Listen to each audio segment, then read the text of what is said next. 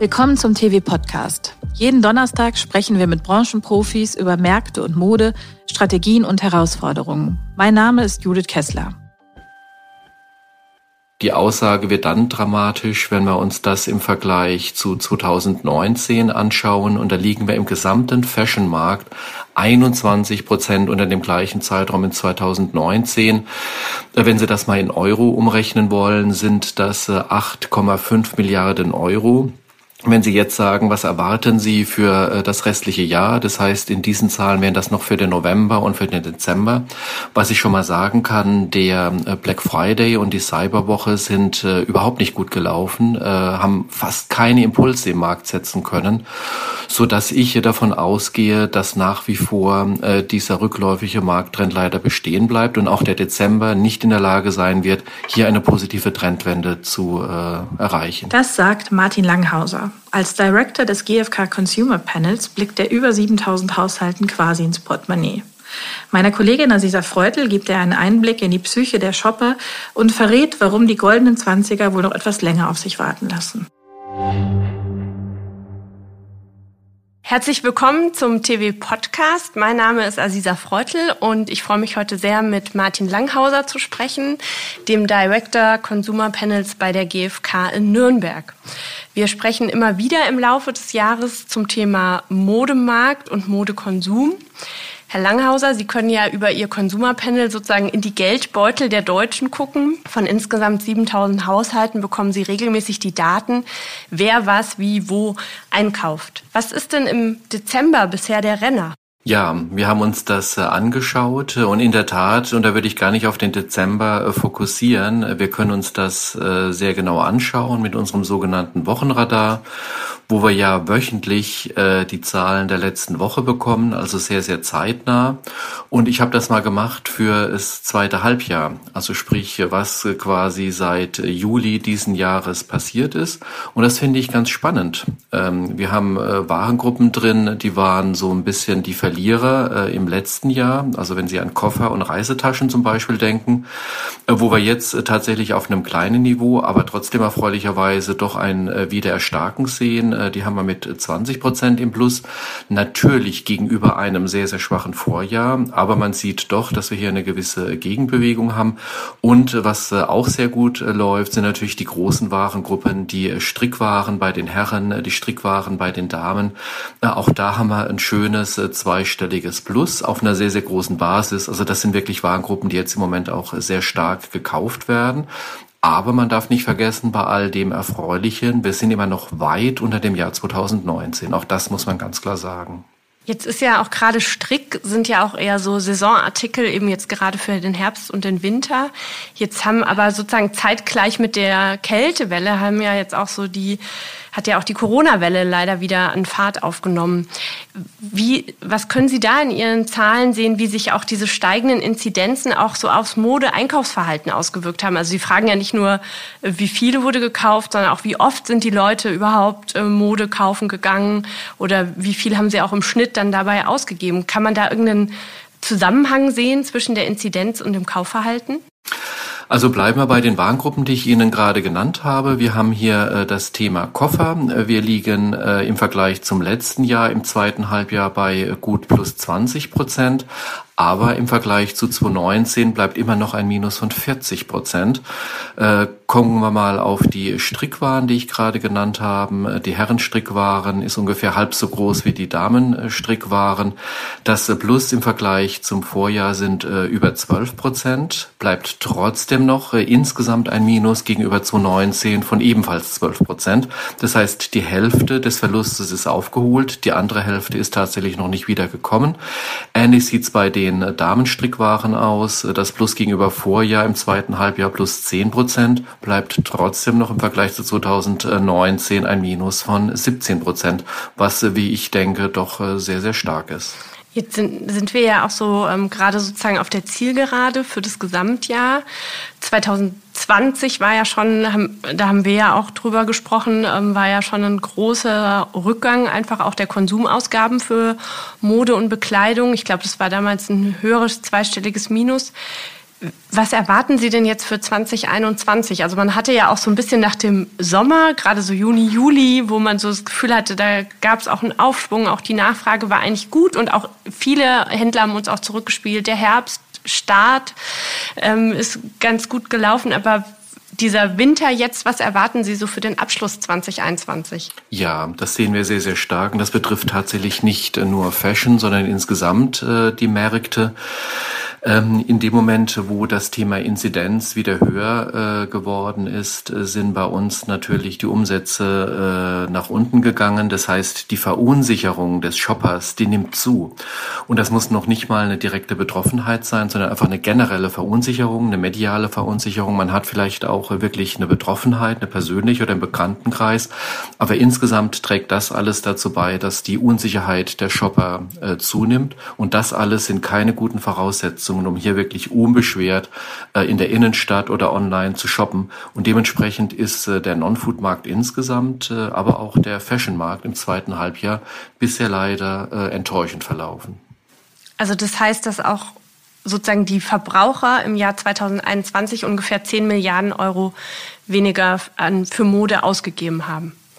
Ja, also schauen wir es uns vielleicht kurz mal an, wie das Jahr äh, verlaufen ist. Wir haben aufgelaufen und äh, die neuesten Zahlen, die wir hier haben, ist äh, der Oktober. Und Januar bis Oktober liegen wir zweieinhalb Prozentpunkte knapp unter Vorjahr.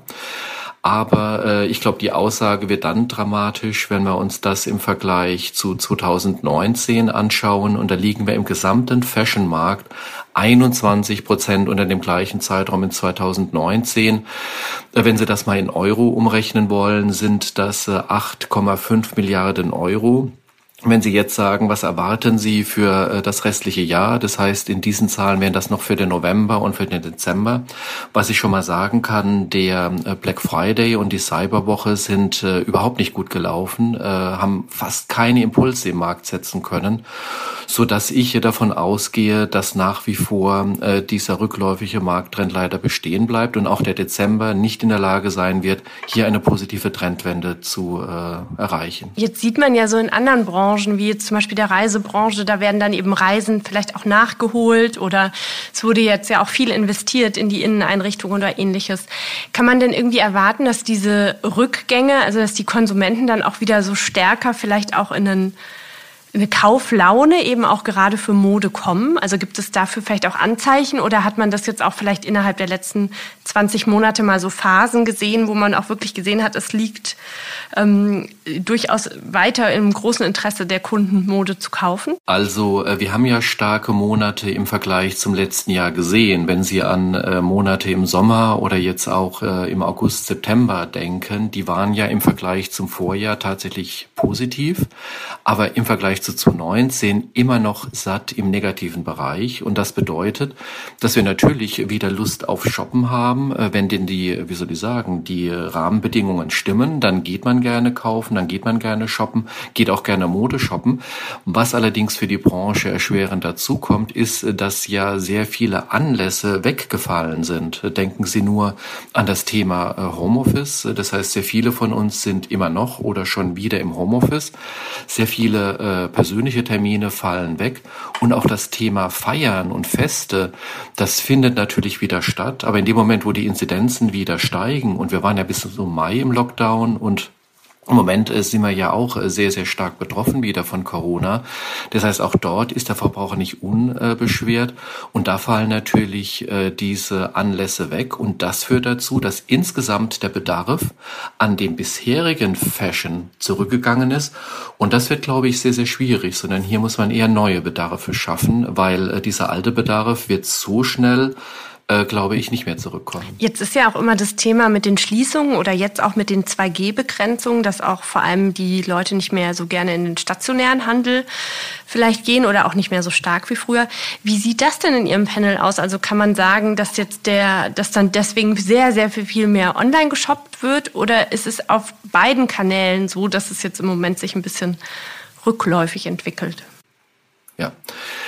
Genau. Also es gibt in der Tat sehr, sehr große Unterschiede zwischen der Entwicklung im Fashionmarkt offline und online. Insgesamt haben wir ja gesehen, sowohl gegenüber Vorjahr als auch vor dem Vorkrisenniveau haben wir hier Rückgänge, wobei die Rückgänge gegenüber dem Jahr 2019 wirklich äh, dramatisch sind, wie ich finde.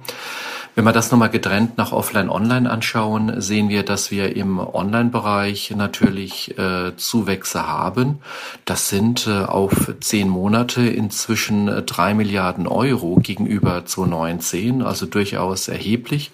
Und wir sehen auch äh, Zuwächse in allen äh, Kennziffern. Also wir haben mehr Käufe, wir haben vier Millionen, über vier Millionen mehr Kunden, die online einkaufen äh, im Vergleich zu 2019. Wir sehen eine höhere Einkaufshäufigkeit, also die kommen häufiger online einkaufen und die geben eben auch mehr aus pro Einkaufsakt. Also das ist schon äh, eine Erfolgsgeschichte. Stationär ist natürlich, wie soll ich sagen, das Bild ganz ein anderes. Die Rückgänge äh, summieren sich jetzt schon innerhalb von zehn Monaten gegenüber den ersten zehn Monaten zu 19 auf fast 12 Milliarden Euro. Das muss man sich mal überlegen. Im stationären Bereich fehlen 12 Milliarden Euro in den ersten zehn Monaten gegenüber dem Vorkrisenniveau. Und es sind auch mit Ausnahme des Bonds, der ein bisschen, äh, ein Tickchen gestiegen ist, alle anderen Kennziffern negativ. Wir haben sieben Millionen Kunden verloren, die nicht mehr stationär in dem Zeitraum gekauft haben. Wir haben äh, Frequenz verloren und nur der Bon, äh, der ist ein Tickchen, aber wirklich äh, ein Prozent, ein Tickchen nach oben gegangen. Und das ist natürlich für den stationären Modehandel, wie ich finde, mehr als dramatisch. Gibt es denn da ein einheitliches Bild? Also kann man, es gibt ja immer auch wieder dieses, ähm, vor allem ältere Leute haben jetzt auch Online-Shopping für sich entdeckt oder ähnliches. Also kann man da nach den Käufer oder auch den Altersgruppen oder auch nach Unterschieden zum Beispiel im Einkommen oder so irgendwo sehen, wer da vielleicht eine höhere Affinität hat ähm, als andere? Das müsste ich mir tatsächlich nochmal anschauen. Also generell ist es so, dieses Thema Online äh, lässt sich aus keiner Zielgruppe mehr wegdiskutieren. Natürlich ist es so, dass die Jungen äh, tendenziell online affiner sind, während die Älteren eher aufgeholt haben.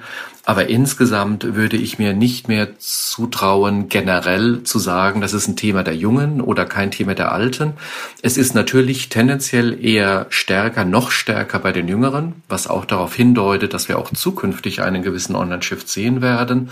Ähm, die Älteren haben für das äh, eine Aufholjagd sozusagen gestartet, liegen damit noch nicht ganz so hoch im Online-Anteil. Aber insgesamt ist das Thema Online, E-Commerce bei Fashion ein integraler Bestandteil. Wenn Sie sich mit Fashion beschäftigen, müssen Sie sich mit Online äh, beschäftigen. Und damit ist äh, das Thema äh, Omnichannel, um wirklich dem Shopper bei jeder Gelegenheit das passende Produkt zu liefern. Und da würde ich mir von äh, Nuancen mal abgesehen nicht mehr zutrauen zu sagen, das ist ein Thema der Jüngeren oder der Älteren. Das betrifft wirklich alle Zielgruppen. Sie haben ja auch ähm die erfassen ja auch, wie oft man einkaufen geht. Kann man denn da jetzt feststellen, dass es hier jetzt große Unterschiede gibt zwischen On und also zwischen On und Offline? Also ist jetzt äh, ist man jetzt zum Beispiel jetzt auch, wo vielleicht die Inzidenzen wieder höher sind, steigt dann auch gleichzeitig sofort wieder der Online-Anteil? Ja, auch das sehen wir tatsächlich. Also äh, wenn die Verunsicherung zunimmt, ist die, wie soll ich sagen, die automatische Reaktion, äh, dann äh, gehe ich mehr online einkaufen. Aber insgesamt profitiert der Markt davon natürlich nicht, sondern das ist dann eher gezwungenermaßen, gehe ich online einkaufen, bei einem eher rückläufigen Markt. Und wenn Sie äh, sich anschauen, die Muster, wie online oder stationär eingekauft wird, ähm, ich habe die Zahlen ja hier, das heißt die Einkaufshäufigkeit online in den ersten zehn Monaten äh, betrug 6,6 äh, Shopping-Trips. Das heißt, im Mittel ist jeder der Haushalte, die online einkaufen, 6,6 Mal online Fashion einkaufen gegangen.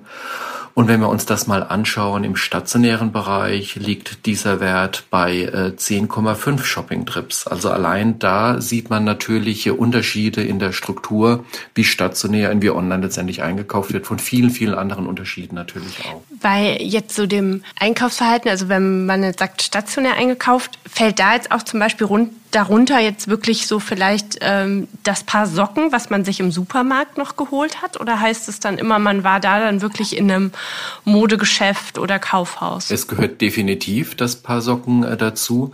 Man darf äh, die Rolle des Lebensmitteleinzelhandels äh, eben für den Fashionmarkt nicht unterschätzen. Das sind insgesamt über zehn Prozent des Fashionmarktes, der im Lebensmitteleinzelhandel läuft.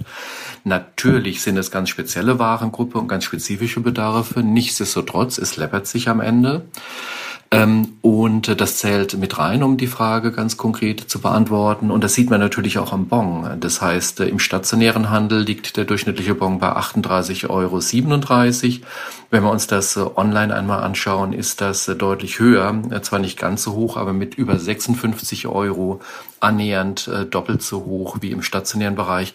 Und da sehen Sie ja schon, dass der Bedarf und damit auch der Bon sich sehr stark unterscheidet, was ich online und was ich stationär einkaufe. Was wir ja auch gesehen hatten, war ja zum Beispiel im Sommer, dass ja dann die Ausgaben pro Trip auf einmal ziemlich angestiegen sind. Also gerade so im Juni. Worauf ähm, haben Sie das zurückgeführt? Also äh, da muss man die spezielle Situation in diesem Jahr natürlich auch berücksichtigen. Äh, wir hatten die ersten fünf Monate Lockdown und teilweise wirklich einen scharfen Lockdown. Das heißt, man hat wirklich gespürt beim Konsumenten, beim Shopper, man hat wieder Lust darauf, auch stationär einkaufen zu gehen. Ähm, auch dieses Thema, äh, ich gönne mir jetzt was, ich gehe bewusst in die Innenstadt.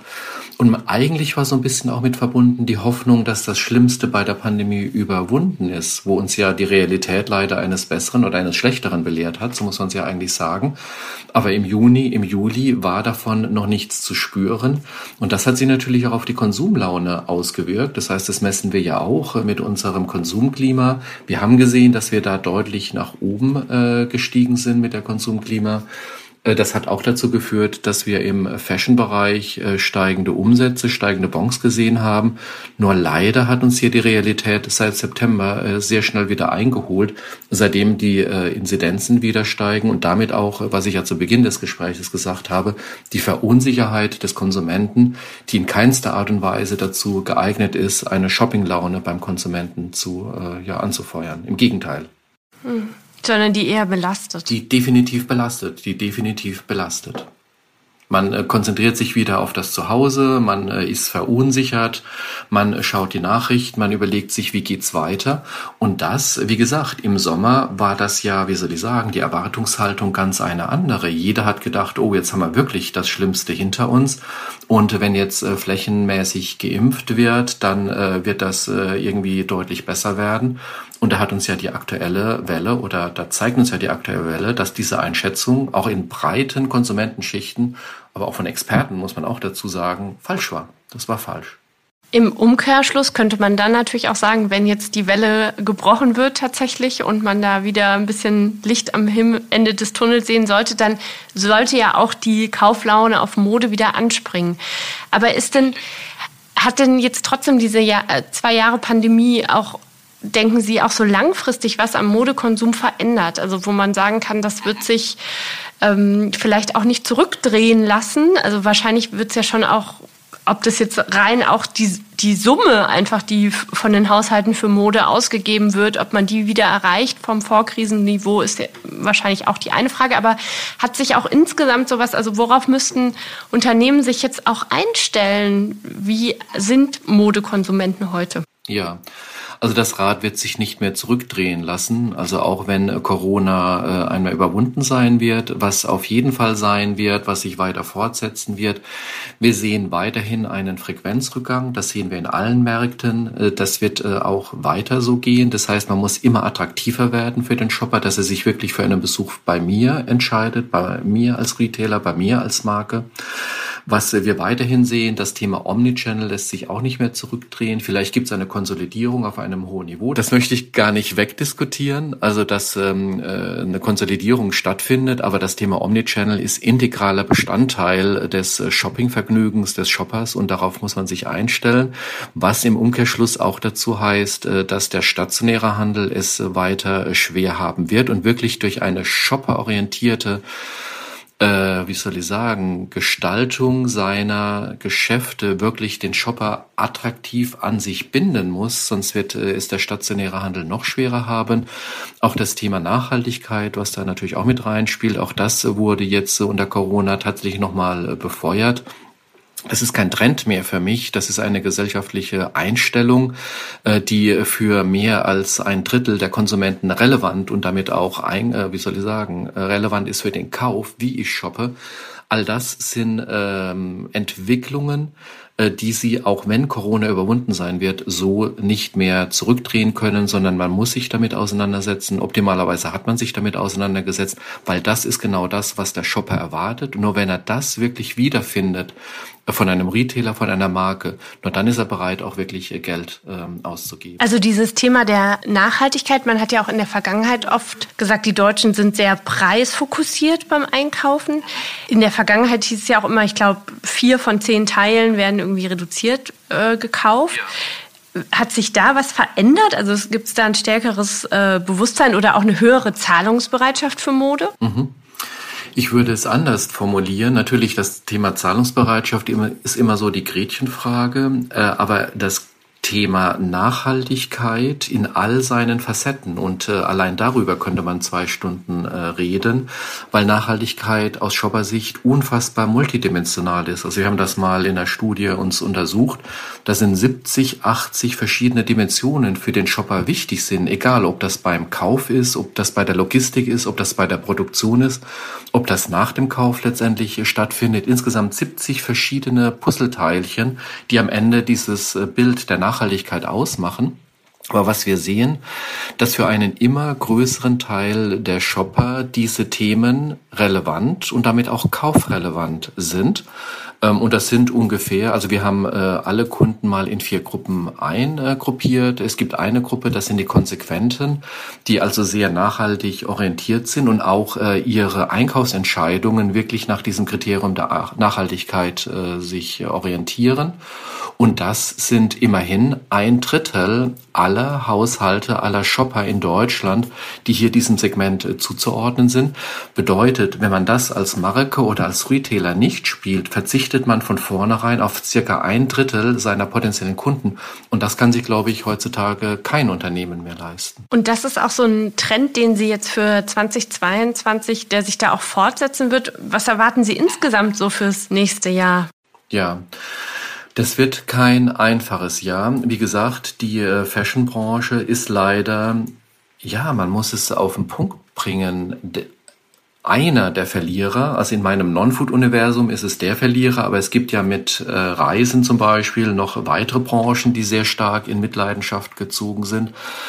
Ähm, allerdings, was bei Fashion oder bei Mode äh, erschwerend hinzukommt, ich hatte es schon erwähnt zu Beginn, es ist ein Bedarf, ein Teil des Bedarfes ist weggebrochen durch Corona, weil sich die gesellschaftlichen Strukturen geändert haben. Die Strukturen, wie wir leben, die Strukturen, wie wir arbeiten. Und das wird nicht mehr kommen. Und ein Teil dieser Strukturen war das Thema Modekonsum, die sich Modekonsum äh, aus, äh, wie soll ich sagen, äh, gezeigt haben. Und in dem Moment, wo diese äh, Strukturen so nicht mehr stattfinden, findet auch der Bedarf nicht mehr statt. Und dieser Bedarf wird, äh, der ist weggebrochen, der ist nicht mehr da.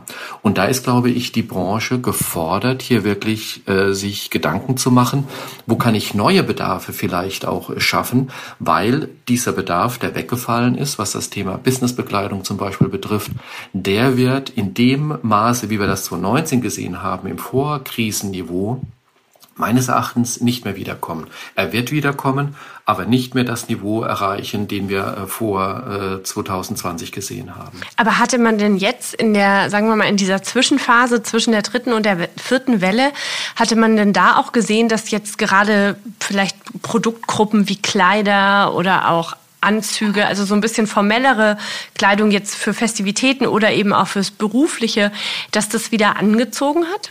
Ja, das haben wir in der Tat gesehen.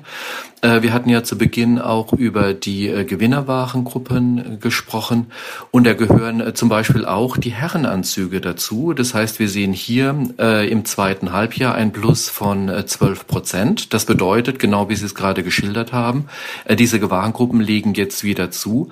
Aber auch hier wieder der Vergleich zu dem Vorkrisenniveau 2019 sehen wir immer noch ein Minus von über 40 Prozent. Das bedeutet genau, wie Sie es gesagt haben, natürlich, der Konsument kauft dann wieder, gerade auch wenn er in Shoppinglaune ist, wenn die äh, Voraussetzungen gegeben sind. Aber wir sind immer noch weit, weit von einem Vorkrisenniveau entfernt. Und ich wage eine Prognose, dass wir dieses Niveau, was wir äh, vor Corona gesehen haben, in bestimmten Warengruppen zu 100 Prozent auch nicht mehr erreichen werden. Also darunter fallen wahrscheinlich gerade Anzüge, Hemden, ähnliches. Auf der anderen Seite gab es ja auch Warengruppen, wie zum Beispiel den Sportbereich, der ja ziemlich stark zugelegt hat. Zwischenzeitlich war es ja auch die Wäsche oder auch die Kinderbekleidung. Pendelt sich das denn jetzt auch wieder auf einem sozusagen einem Vorkrisenniveau irgendwo ein oder sind da immer noch so starke Zuwachsraten zu sehen?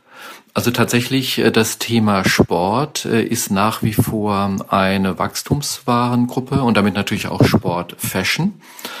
Ähm, hängt natürlich auch damit zusammen, äh, dass man sehr viel Zeit zu Hause verbracht hat, jetzt auch wieder leider sehr viel Zeit zu Hause verbringt und sich dann natürlich überlegt, was kann ich tun, äh, um mich doch zu bewegen und dementsprechend das Thema Sport hier im Trend liegt.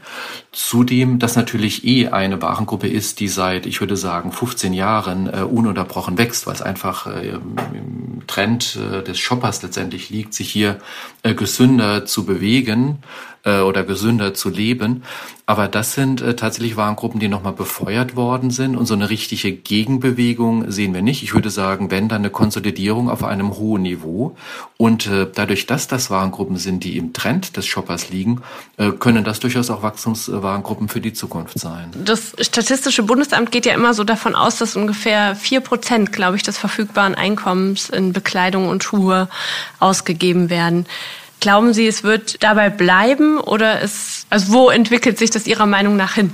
Das ist natürlich eine schwierige Frage. Ich sehe es gar nicht so negativ. Ich glaube, was vorbei ist, ist ein Festhalten an dem, wo wir 2019 vor Corona aufgehört haben. Das wird nicht mehr wiederkommen. Ich hatte es ja schon öfters angesprochen.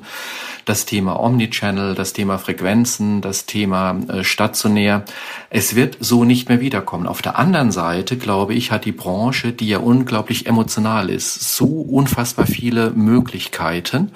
Und das heißt nicht unbedingt am Alten festhalten, weil dafür trifft äh, das ja zu, was wir besprochen haben, äh, dass äh, tatsächlich ein Teil des Bedarfes nicht mehr stattfindet. Aber es ist so eine spannende, emotionale Branche. Und wenn man das Shopperbedürfnis aufnimmt, wenn man versteht, wie der Shopper einkaufen will, was der Shopper einkaufen will, wo der Shopper einkaufen möchte und dann das richtige Angebot diesem Shopper liefert, vielleicht sogar einen neuen Bedarf weckt beim Shopper, Warum sollte dann nicht äh, der Fashionmarkt wieder wachsen können? Aber was definitiv nicht passieren wird, mit den alten Rezepten oder einem Festhalten von dem Vorkrisenstatus, das wird mit Sicherheit kein zukunftsfähiger Weg sein, sondern hier sind äh, neue Wege gefragt, die sich ganz klar und 100 Prozent am Shopper orientieren.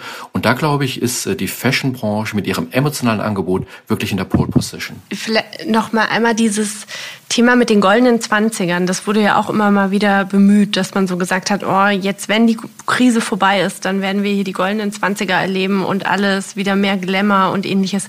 Können Sie dafür Anzeichen in den Zahlen sehen? Also wir sehen hier, wenn Sie zum Beispiel die Blusen nehmen würden, die sind minus 12 Prozent wieder in den ersten zwölf, äh, zehn Monaten. Also wir sehen das im Moment tatsächlich nicht.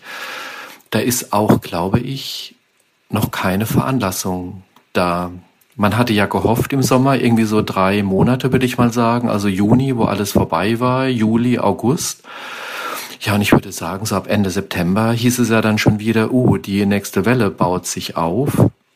Und solange das so sein wird, ähm, glaube ich nicht, dass die Shopper hier in einen äh, Festmodus schalten werden. Und wir sehen es auch in unseren Zahlen tatsächlich nicht.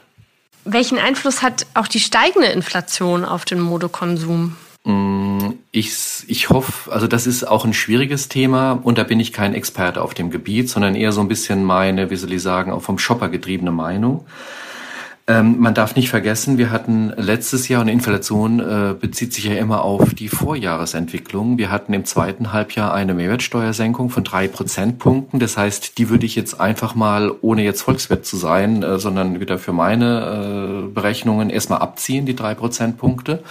Und was man auch nicht vergessen darf, wir hatten letztes Jahr einen Rohölpreis, der um null Dollar sich bewegt hat. Teilweise wurde ja sogar etwas bezahlt, wenn man quasi Rohöl abgenommen hat. Dementsprechend waren die Heizkosten äh, auch sehr, sehr niedrig. Und das ist natürlich äh, klar ein sehr, sehr wichtiger Faktor für das Thema Inflation, aber ein spezieller Faktor für das Thema Inflation, so dass ich nicht überzeugt bin oder hoffe, ich hoffe, dass das Thema Inflation wirklich ein äh, kurzfristiges Thema ist, was uns nicht mittelfristig begleiten wird, weil wenn, ist das mit Sicherheit nochmal eine Belastung, gerade für den Fashion-Markt. Aber ich bin hier positiver Hoffnung, dass es ein Strohfeuer ist, dass wir jetzt noch einige Monate diese Inflation sehen werden.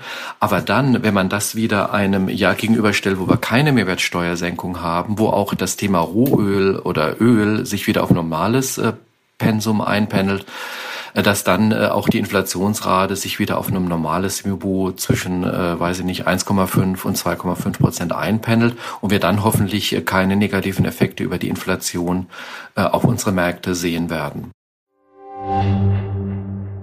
Das war Martin Langhauser, Director des GfK Consumer Panels, im Gespräch mit Aziza Freutel. Und das war der TV-Podcast. Mein Name ist Judith Kessler. Vielen Dank fürs Zuhören.